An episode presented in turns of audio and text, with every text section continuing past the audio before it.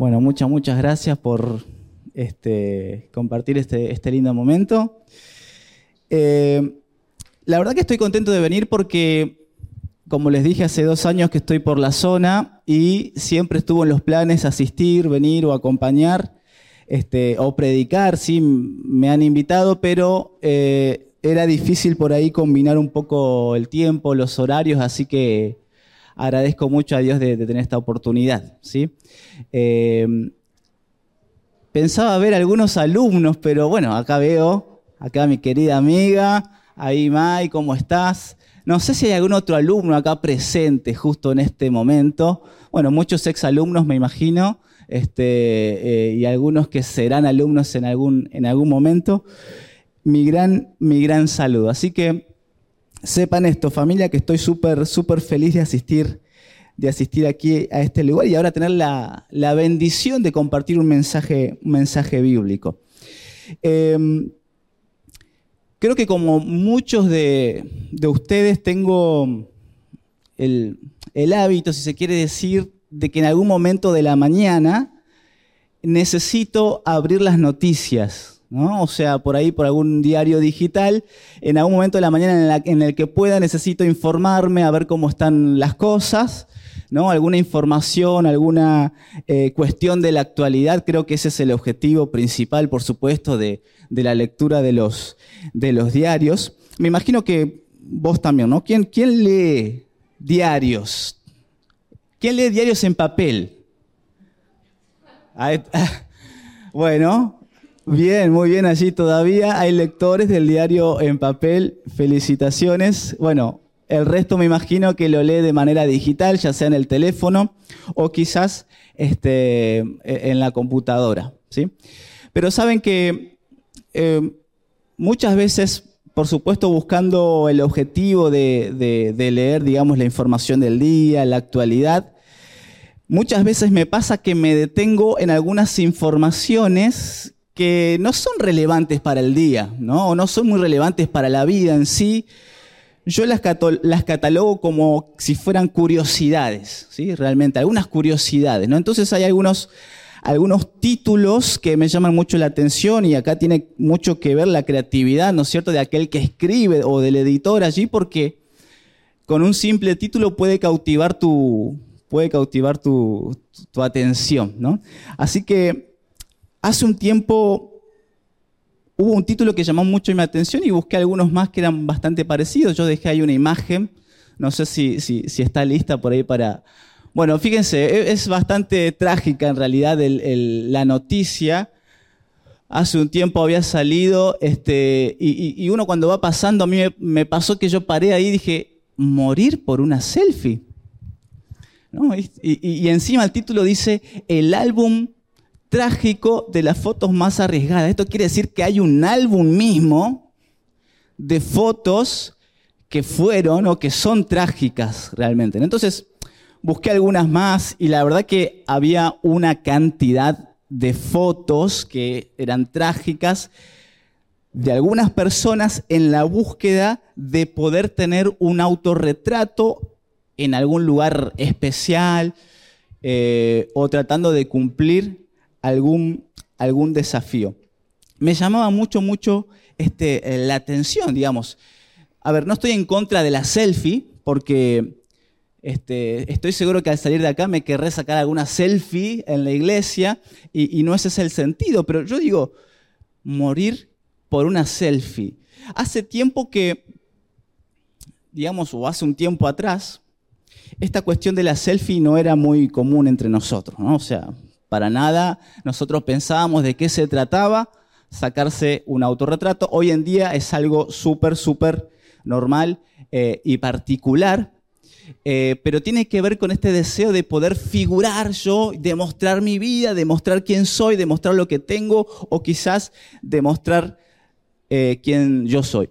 Por eso si pasamos una más, creo que hay otra, este, varias noticias, creo que, hay, creo que son estas dos, este, varias noticias eh, nos cuentan, por ejemplo, este estilo de, momentos, ¿no? Una mujer murió tras caer a un precipicio al querer sacarse una selfie, Y yo leía las notas y las noticias y decía, ¿hasta dónde uno puede llegar para, para poder obtener, digamos, este, eh, un autorretrato em, de, esa, de esa manera.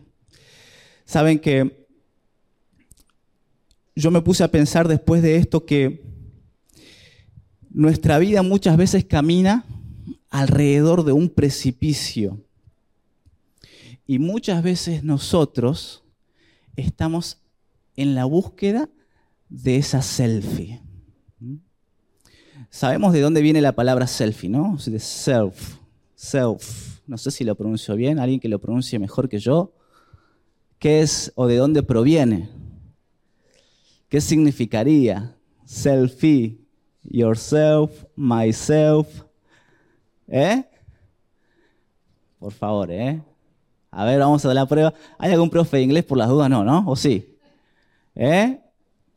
Yo mismo, o sea, me intereso yo, o sea, yo quiero, y bueno, selfie va más por el lado del autorretrato, de mirarme yo, este, por supuesto. Y muchas veces nosotros en la vida, yo pensaba como, como ilustración que quiero utilizar estas, estas noticias, muchas veces en la vida yo camino también en un precipicio sin darme cuenta que abajo está peligroso, que puedo caer, pero, pero me interesa tanto, me interesa tanto ser visto, me interesa tanto la imagen que camino al borde del peligro. Y quiero llevarlo al plano totalmente espiritual a esto. La Biblia a mí me, me habla acerca de un precipicio. La Biblia me habla también acerca de una conducta que me acerca a caminar al borde de, de, ese, de ese precipicio. Hay algunas citas hay algunas citas que me llaman mucho la atención. Leía El deseado de todas las gentes y citas cortitas, ¿no? Frases que me quedaban ahí grabadas. Una, por ejemplo, dice, fuera del egoísta corazón humano, no hay nada que viva para sí.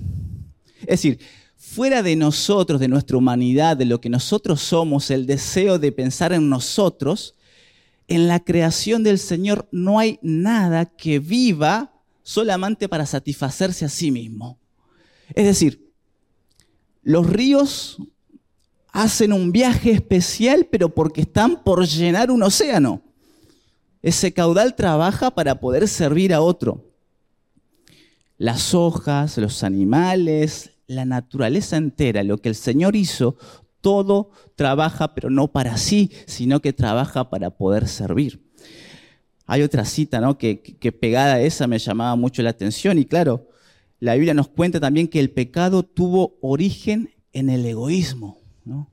El pecado tuvo origen en un corazón que pensaba en sí, pensaba en lo que él podía hacer. Recordamos el relato donde la Biblia nos cuenta de que enamorado de la belleza, Lucifer, enamorado de lo que él era, pensando en que lo que él poseía, lo que él tenía, era tan grandioso, de repente su mirada se apartó de la verdadera fuente de vida y puso su mirada en él. Por eso la cita que es cortita, esta frase dice, el pecado, es algo que sabemos, el pecado tuvo origen en el egoísmo. Así que nuestro corazón es egoísta, pero en contraposición la Biblia me habla de que en el cielo el principio que gobierna es el del servicio. Todo, todo trabaja para servir. Los ángeles del Señor trabajan para servirnos también a nosotros, para socorrernos, para ayudarnos. El mismo Señor trabaja, trabaja para nosotros. Y ahora, en contrapartida de esto, está el corazón humano que piensa solamente en sí, surge el egoísmo, surge esta palabra que, hace tanto ruido para mí, que es la egolatría. La egolatría, es decir, el trono de mi corazón está dominado por, por mí. El trono de mi vida está dominado por mí. Hay otra palabra que me hacía tanto ruido que es el ensimismamiento. ¿Escuchaste alguna vez esta palabra? Ensimismamiento. ¿Qué quiere decir? O sea, solo pienso, solo pienso en lo que me rodea a mí, o sea, en mí, o sea, lo que, lo que a mí me va a hacer bien, lo que yo puedo hacer, lo que me va a traer algún beneficio, lo que me va a traer alguna ventaja en mi vida. Esta palabra no sé si existe, el yoísmo. Puede, puede, puede, sí, se entiende por lo menos, ¿no? Se entiende este, el yoísmo. Y por supuesto, ¿cómo no pensar en este trastorno de personalidad narcisista? ¿Escuchaste esto, no? Me imagino que sí. Ahora, narcisista no viene de, cualquier cosa, hay una historia por detrás. Vos te escuchaste alguna vez, te recordás quién era Narciso, ¿no? Este, bueno, yo tengo una imagen ahí, no sé si se puede pasar. Este es, esto es un narciso. ¿A cuánto le gustan las plantas de los que están acá? A mí me encantan, yo trabajé tres años en un vivero, así que este, me gustan. Y cuando atendía, una de las plantas más buscadas, sobre todo en la época de invierno, que es donde, donde uno este, las tiene que ir colocando en tierra, era el narciso. Según los que sabían, o las que sabían, porque eran más damas las que, las que andaban en el tema, según las que sabían, el narciso era la flor más linda del mundo. Era hermosa. Según este, los que sabían, el narciso cautivaba el corazón de aquel que lo miraba. Y bueno, la historia que hay detrás del narciso, y esto lo uso también a modo de, ejemplo, vos la conocés, hay una versión, o sea, es la versión griega en realidad, y hay una versión romana que tiene algunos matices, pero cuenta acerca de un personaje mitológico que era tan hermoso, tan hermoso, que era totalmente codiciado por las personas. O sea, era codiciado no solamente por las mujeres, era también codiciado por los hombres. Y él se alababa de esa belleza. Y se alababa, se alababa tanto de esa belleza que él decía, él decía no a todo el mundo. Entonces él andaba creído que él era el centro de atención y era el centro de la belleza este, del mundo. Y cuenta allí esta, este mito, cuenta que él este, un día se miró, miró su reflejo a través del lago, vio su hermosura y queriendo abrazarse porque se enamoró de sí mismo, cayó al lago y también muere. Es decir, cayó a un precipicio por mirarse a sí mismo. Se perdió, murió. Nuestra vida espiritual mismo puede, puede caer en un precipicio si nosotros no detectamos quizás que nuestra mirada esté, esté puesta solamente en nosotros. Solo en Jesús encontramos el camino. Ayer escuchaba y de paso felicito este, a, la banda de, Olivos, escuchaba el lanzamiento de, la canción este, Solo Cristo, y yo pensaba, solo Cristo puede a ayudarme a ver esto para mí. Solo Cristo puede ayudarme a poder trabajar en aquello que hace que quite mi mirada de Él, que es solo Cristo, que es solo Jesús. Solo Él puede ayudarme a que yo deje de mirar para mí y mire, y mire entonces para, para Él. Saben, hay un mal que pocas veces es condenado por nosotros o pocas veces es observado, que es el mal de mirar para uno mismo. Y saben que esto no es un problema solamente nuestro, también sucedió y pasó con los discípulos y Jesús lo combatió muchas veces. Por eso yo invito, si vos trajiste tu Biblia, en papel la abras o si, o si la tenés allí en digital también la puedas encender, que abras en Marcos capítulo 9. Yo igualmente la, traje en una diapositiva por si alguien quiere este, leerla allí conmigo. Marcos capítulo 9, versículos 33 hasta el 35. Dice allí, si me,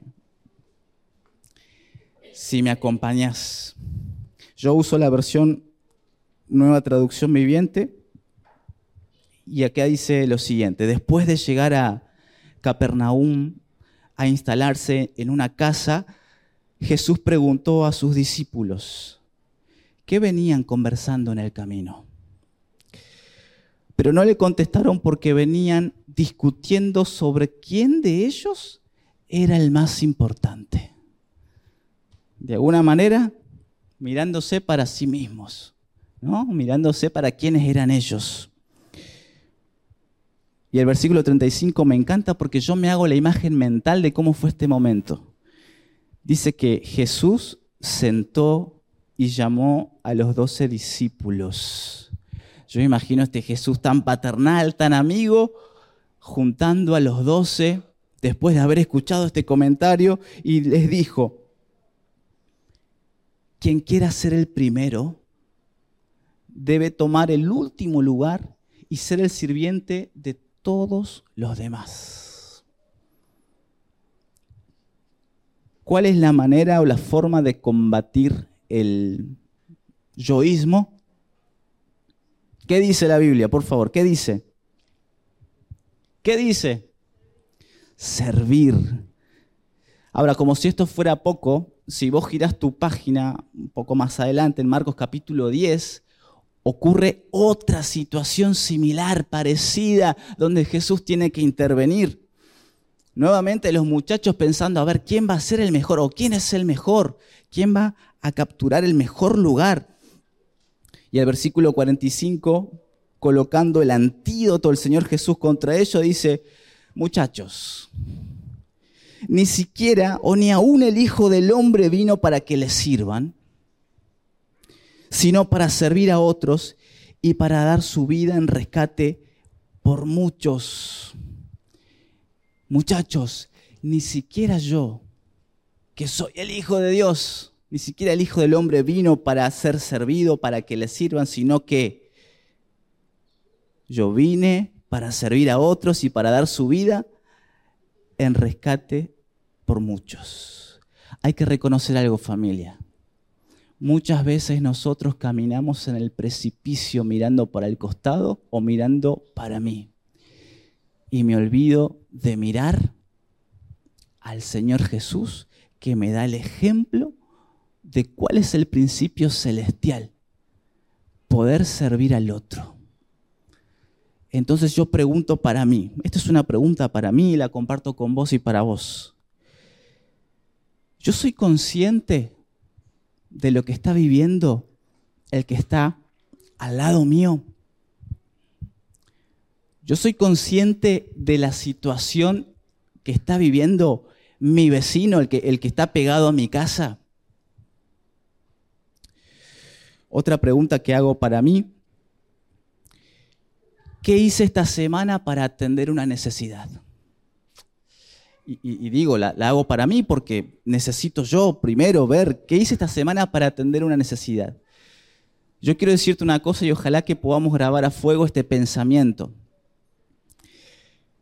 Y hay allí una, una diapositiva que lo, que lo remarca y quiero que lo, que lo grabemos a fuego en nuestro corazón. Y dice, ver la necesidad de alguien y atenderla es lo que me diferencia de ser miembro de iglesia a ser un siervo de Dios. Poder detectar las necesidades. Y no solo eso, sino que también atenderlas. Es lo que hace la diferencia entre ser un miembro de una iglesia a ser un siervo del Dios Altísimo, Todopoderoso. Es lo que me diferencia. Cuando yo me quedo mirando a Jesús, me lleno de su amor, me lleno de su carácter, es decir, mi personalidad se va transformando, mi vida se va preparando para vivir a cómo es el gobierno del cielo. Ya leímos, ya vimos que en el cielo el principio que gobierna es el de servir, es el de amar, es el de poder dar, es el de pensar en el otro. Nada de egoísmo, nada de yoísmo, nada de egolatría, es poder dar. Y saben, yo para aprender un poquito cómo combatir esto, me sirvió mucho conocer una cita que me hizo mucho, mucho bien. Hizo mucho bien a mi corazón porque yo entendí en algún momento de que el enemigo de Dios no quiere que yo pertenezca a la familia del cielo que se dedica a servir. Y, lo que yo estoy diciendo, o sea, no es algo nuevo porque no es una, una, novedad lo que estoy contando acerca del servicio y que esto gobierna en el principio de, este, del cielo. No es ninguna novedad, pero sí yo necesito, yo necesito acercarme cada vez más a esa realidad. Y como el enemigo de Dios sabe que si yo me acerco y miro mucho más a Jesús, voy a parecerme mucho más a Él y voy a ser un siervo de Dios, voy a dejar de ser un miembro de iglesia, voy a empezar a ser un siervo de Dios. Como Satanás sabe eso, entonces Él se vale de un arma. Se vale de un arma. En realidad Él tiene muchas armas. Él tiene muchas armas. A ver, nos estudia hace mucho tiempo, entonces sabe cómo conquistar tu corazón y cómo, cómo realmente desviar tu mirada. Pero Él tiene un arma que usa mucho que son las tentaciones. Esto es algo que nosotros sabemos. Podemos identificarlas, podemos saberlo. Pero hay un arma que Él utiliza y que en esta cita del Camino a Cristo, página 71, lo deja en evidencia. Ahí si, si podemos proyectar. Fíjense lo que dice esta cita. Cuando pensamos mucho en quién dice, en nosotros mismos, nos alejamos de Cristo, la fuente de la fortaleza y la vida. Y dice, por esto Satanás se esfuerza constantemente por mantener la atención apartada del Salvador a fin de impedir la unión y comunión del alma con Cristo. Como su principal objetivo es separar tu alma de la unión con el Señor, es separar, digamos, tu vida a lo que vos podés llegar a ser de la mano del Señor, como su principal objetivo es separarte, Él se da cuenta que con las tentaciones mucho, mucho no puede hacer, entonces utiliza un arma que es tremenda, es terrible. Y esta cita nos lo dice, se esfuerza constantemente entonces por mantener la atención apartada del Salvador.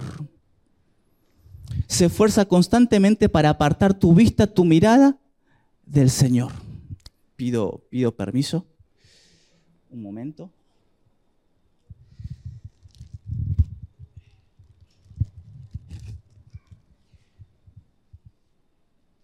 Muchas gracias. A veces pongo mucha energía a la hora de hablar y con un saco este, este, se pone, se pone este, eh, tremenda la, la situación.